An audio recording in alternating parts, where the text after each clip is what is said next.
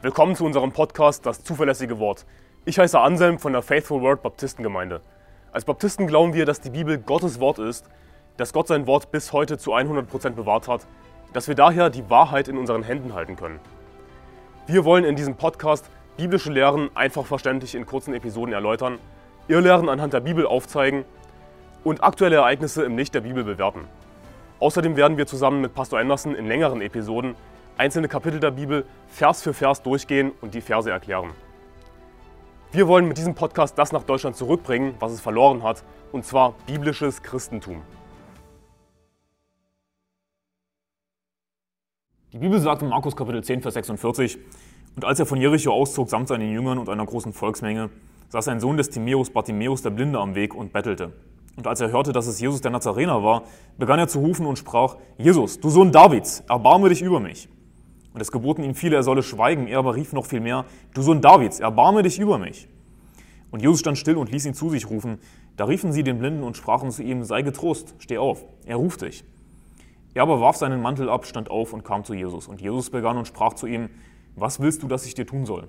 Der Blinde sprach zu ihm, Rabuni, dass ich sehend werde. Da sprach Jesus zu ihm, geh hin, dein Glaube hat dich gerettet. Und sogleich wurde er sehend und folgte Jesus nach auf dem Weg. Was wir hier in dieser Geschichte in Markus Kapitel 10 lesen, ist, dass dieser blinde Bartimäus nicht nur von Jesus geheilt wurde im körperlichen Sinne, sondern er wurde auch gerettet. Jesus sagt, dein Glaube hat dich gerettet. Und durchweg durch die Evangelien sehen wir, dass die Heilung eines Blinden oder die Heilung eines Lahmen, dass die Heilung, die Jesus vollbracht hat, Rettung symbolisieren. Und nicht nur symbolisieren, sondern diese Menschen wurden auch tatsächlich gerettet. Also ja, ich sage, dass jeder, der von Jesus geheilt wurde, auch tatsächlich gerettet wurde im spirituellen Sinne. Denn an anderen Stellen lesen wir, dein Glaube hat dich geheilt. An einer anderen Stelle heißt es dann wieder, dein Glaube hat dich gerettet. Weil es Hand in Hand geht und die Heilung symbolisiert für uns Rettung. Besonders wenn jemand sehend wurde, symbolisiert das natürlich, dass ihm die, die geistlichen Augen geöffnet wurden. Dass er das Evangelium verstanden und geglaubt hat. Er hat Rettung empfangen, er hat das ewige Leben empfangen. Und das sehen wir eben auch hier, dein Glaube hat dich gerettet. Nicht ohne Grund heißt Jesus auch der Heiland. Wir sagen nicht nur, er ist der Retter, sondern wir sagen auch, er ist der Heiland.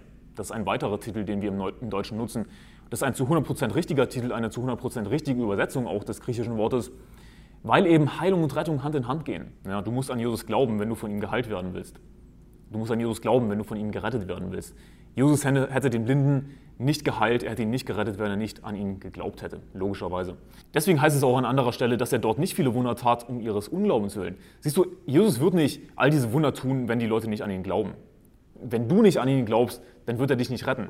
Jesus wird nicht ein Wunder für einen Atheisten tun, sondern der Atheist muss erstmal Christ werden. Der Atheist muss erstmal glauben, dann wird Jesus Wunder tun. So rum ist die Reihenfolge und nicht andersrum. Aber was wir hier sehen ist, das ist ja interessant in der Geschichte, dass Jesus den Blinden nicht sofort gerettet hat. Jesus hat nicht einfach den, den, den Glauben des Blinden gesehen. Jesus schaut natürlich unser Herz. Er weiß, was in den Herzen der Menschen ist. Die Bibel ist eindeutig, dass Gott alles weiß natürlich. Jesus wusste, dass der Blinde an ihn geglaubt hat.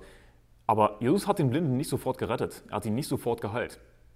Sondern Jesus hat erstmal gesagt, sinngemäß, komm erstmal zu mir, sag mir, was du von mir willst.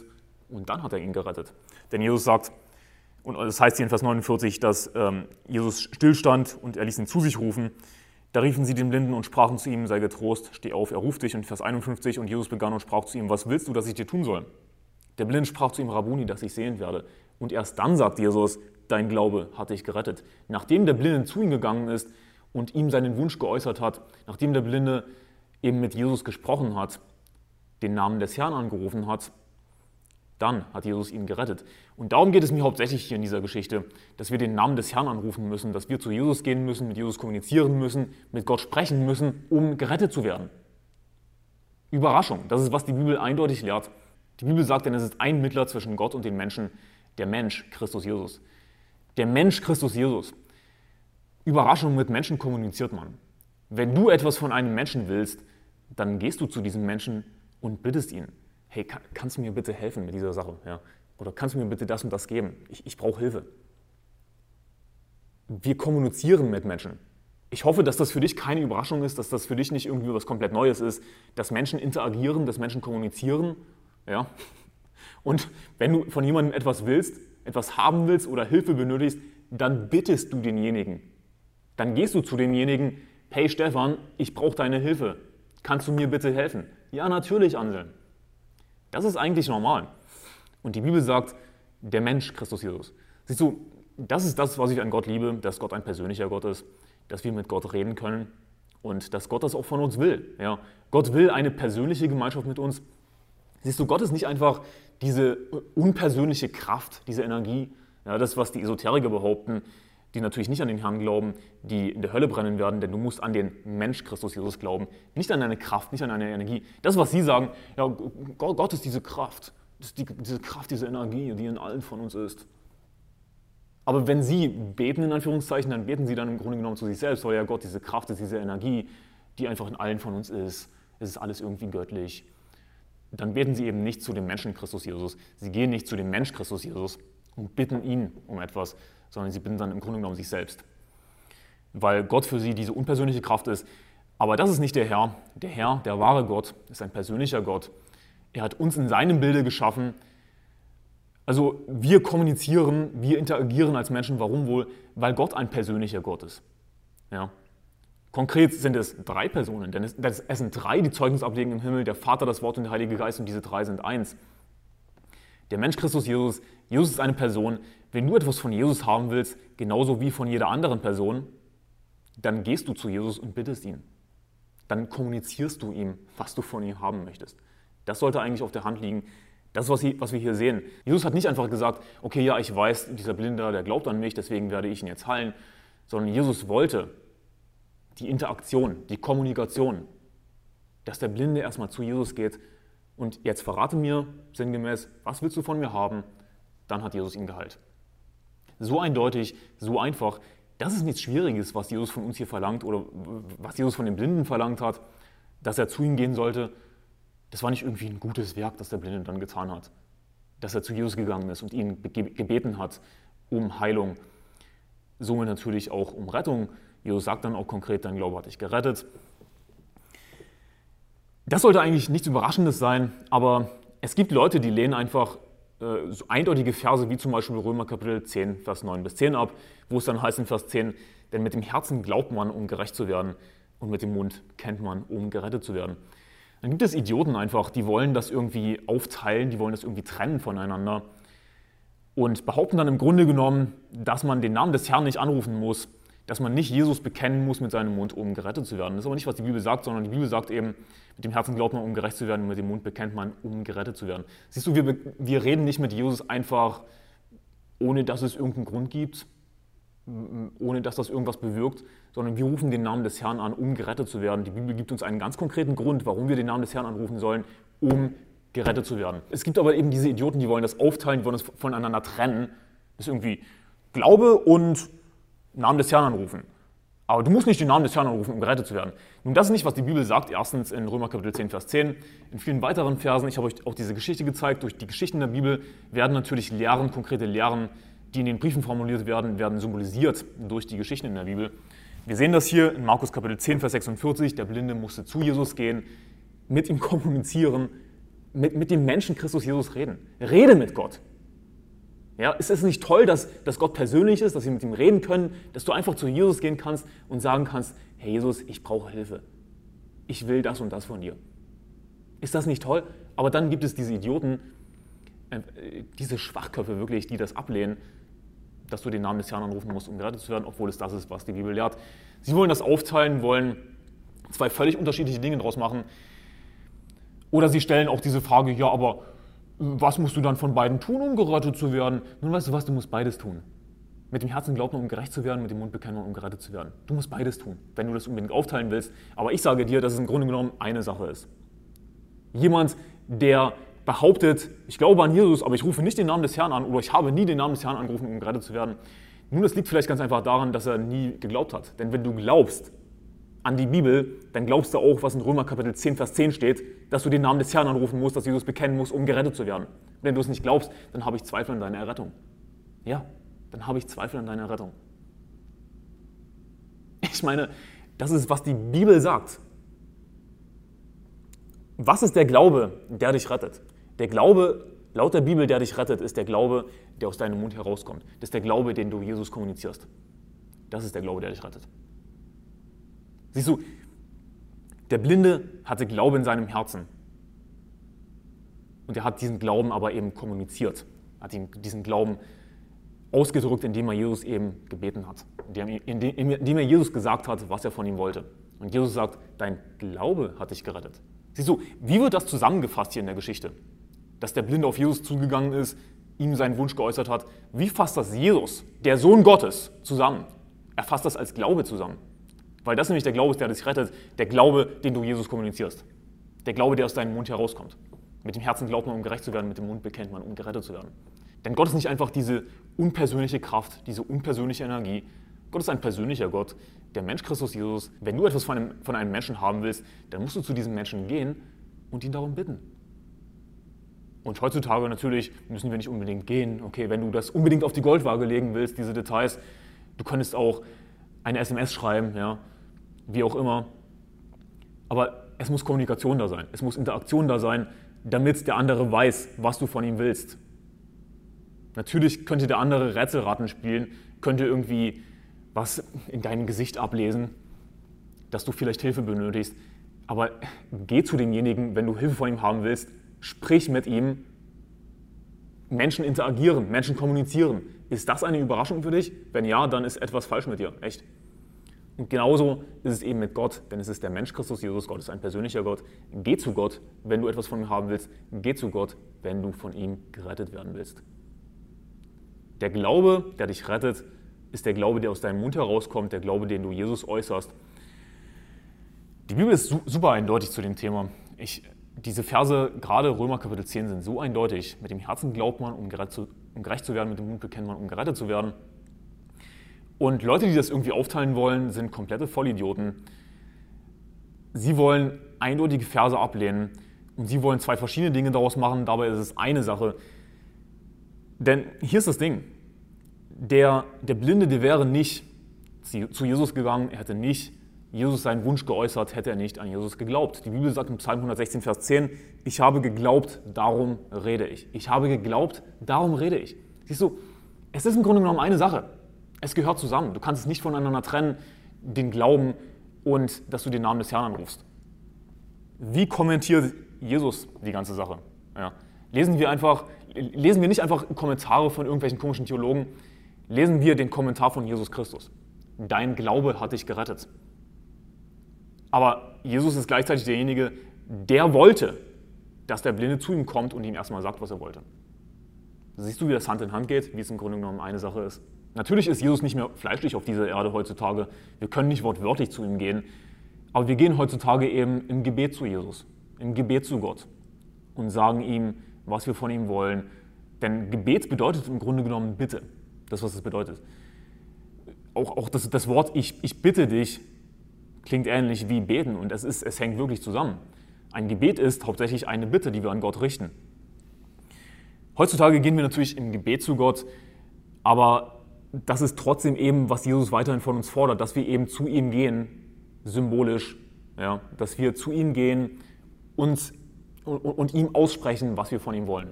Das, was Gott will, das hier, was wir hier in der Geschichte sehen, das ist, was wir eindeutig als festgeschriebene Lehre finden im Neuen Testament in den Briefen, dass wir den Namen des Herrn anrufen müssen, um gerettet zu werden.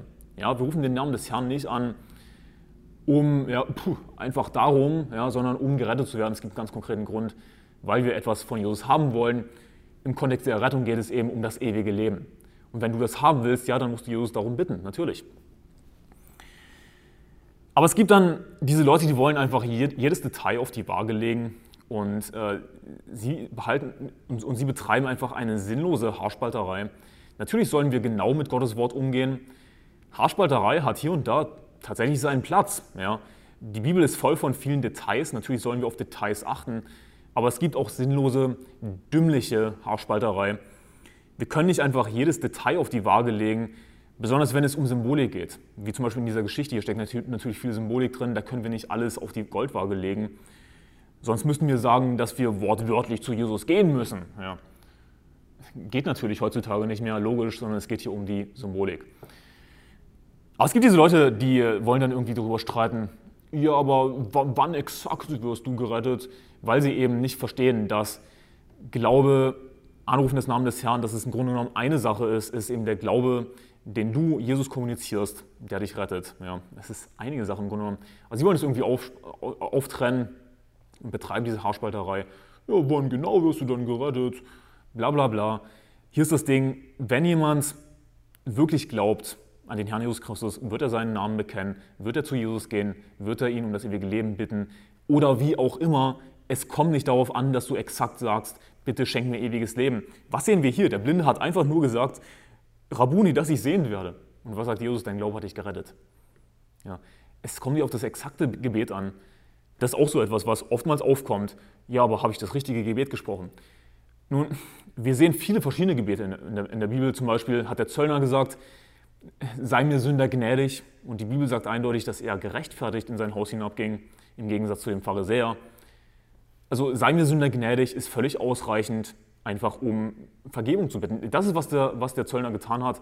Er hat um Vergebung gebeten, dass Gott ihm gnädig ist, dass er ihm seine Sünden vergibt. Ja, denn ewiges Leben, Vergebung der Sünden, Rettung, ja, das, das ist alles eins. Ja. Wenn Jesus uns unsere Sünden vergibt, dann haben wir damit ewiges Leben. Dann sind wir damit in Sicherheit, kommen in den Himmel. Denn in den Himmel kannst du eben nur, wenn dir deine Sünden vergeben sind. Das geht alles Hand in Hand. Logischerweise, es kommt nicht auf die exakten Worte an. Aber es kommt darauf an, dass du mit Gott redest, weil Gott ein persönlicher Gott ist, nicht diese unpersönliche Kraft. Der Mensch Christus Jesus, geh zu dem Mensch Christus Jesus, geh zu dem Sohn Gottes, rede mit ihm, sag ihm, was du von ihm haben willst, egal mit welchen Worten. Nehmen wir als Beispiel Stefan, einen Ungläubigen. Er hört online das Evangelium, er glaubt das Evangelium, er glaubt, dass Jesus für ihn gestorben ist, dass er auferstanden ist, vertraut Jesus allein als seinem Retter, um in den Himmel zu kommen, glaubt, dass er das ewige Leben nicht verlieren kann. Und Stefan ist natürlich super dankbar. Er ist ein normaler Mensch, der weiß, dass man mit Menschen redet, dass man mit Menschen kommuniziert und realisiert, dass Jesus eben eine Person ist. Und dieser Stefan, der hat vorher noch nie gebetet, er weiß nicht, wie das geht und er macht das einfach nur mit seinen eigenen Worten und sagt, Hallo, ich bin's, Herr Jesus, ich bin der Stefan. Ich glaube, dass du für mich gestorben bist. Ich weiß, dass ich ein Sünder bin. Ich habe die Hölle verdient. Und bitte gib mir dieses ewige Leben. Ich weiß nicht, wie das aussieht, aber ich will zumindest nicht zur Hölle fahren. Amen.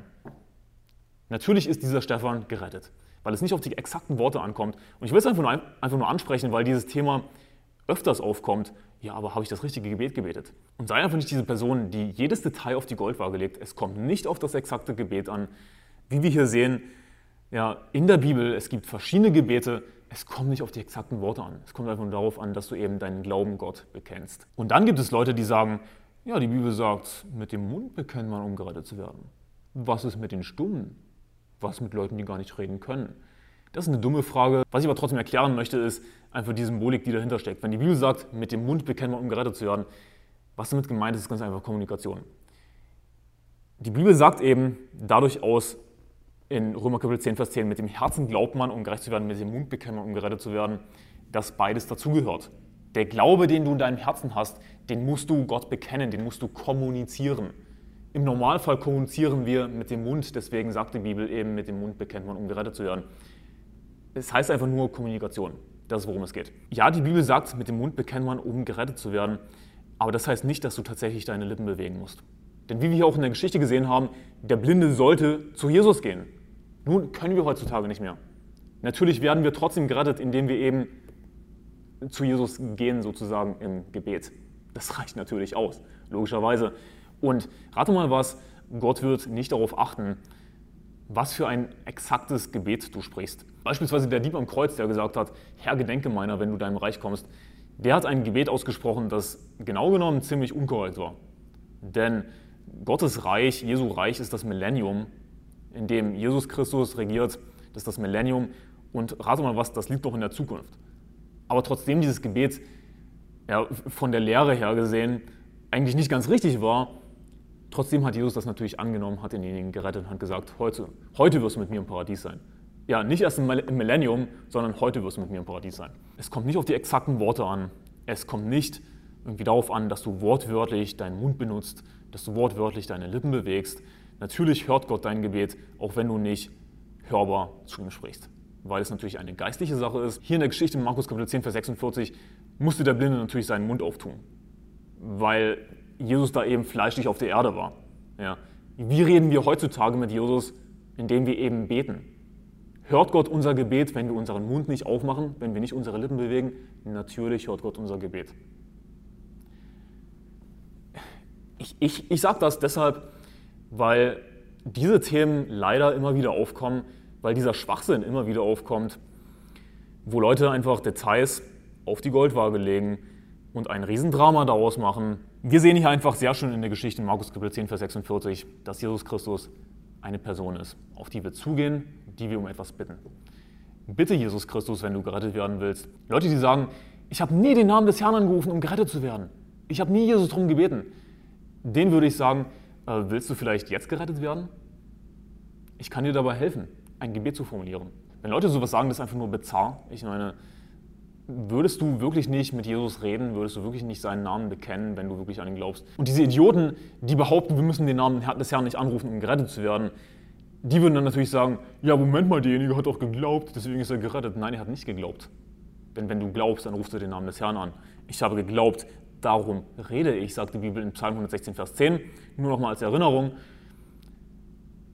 Jemand, der nicht den Namen des Herrn anruft, ist nicht gerettet. Aber er hat geglaubt. Nein, er hat nicht geglaubt. Wenn du glaubst, ja, dann heißt das, dass du dem Wort Gottes glaubst, dass du dem Herrn Jesus Christus glaubst, der, der dich zu sich ruft, der von dir wissen will, was du von ihm willst. Gott will ja, diese persönliche Interaktion. Wenn du wirklich glaubst, dann glaubst du auch, was in Römer Kapitel 10, Vers 9 bis 10 steht, dass du den Namen des Herrn anrufen musst, dass du Jesus bekennen musst, um gerettet zu werden. Das ist so eindeutig. Warum haben Leute ein Problem damit? Es ist für mich unfassbar. Für die Christen, die das alles schon wissen, ja, ich meine, Erinnerung schadet nie, erstens. Aber zweitens kannst du dir aus dieser Folge mitnehmen, dass Jesus ein persönlicher Gott ist, dass Jesus eine Person ist. Und das ist eine Erinnerung, die wir vielleicht manchmal brauchen, dass wir Jesus alles sagen können, dass Gott sich das wünscht, eine persönliche Gemeinschaft mit dir zu haben. Jesus hat den Blinden zu sich gerufen, er sollte zu Jesus kommen, ihm sagen, was er von ihm will hey, geh zu Jesus. Der Mensch Christus Jesus. Ja? Geh zu ihm. Sag ihm, was du brauchst. Sag ihm, welche Hilfe du benötigst. Und Gott wird es dir geben. Die Bibel ist eindeutig, dass Jesus unsere Gebete hört. Und ähm, wenn wir seine Gebote halten und tun, was vor ihm wohlgefällig ist, dann wird er uns geben, was wir von ihm wollen.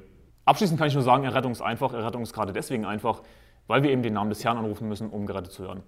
Es ist diese eindeutige Bitte um Errettung, um ewiges Leben.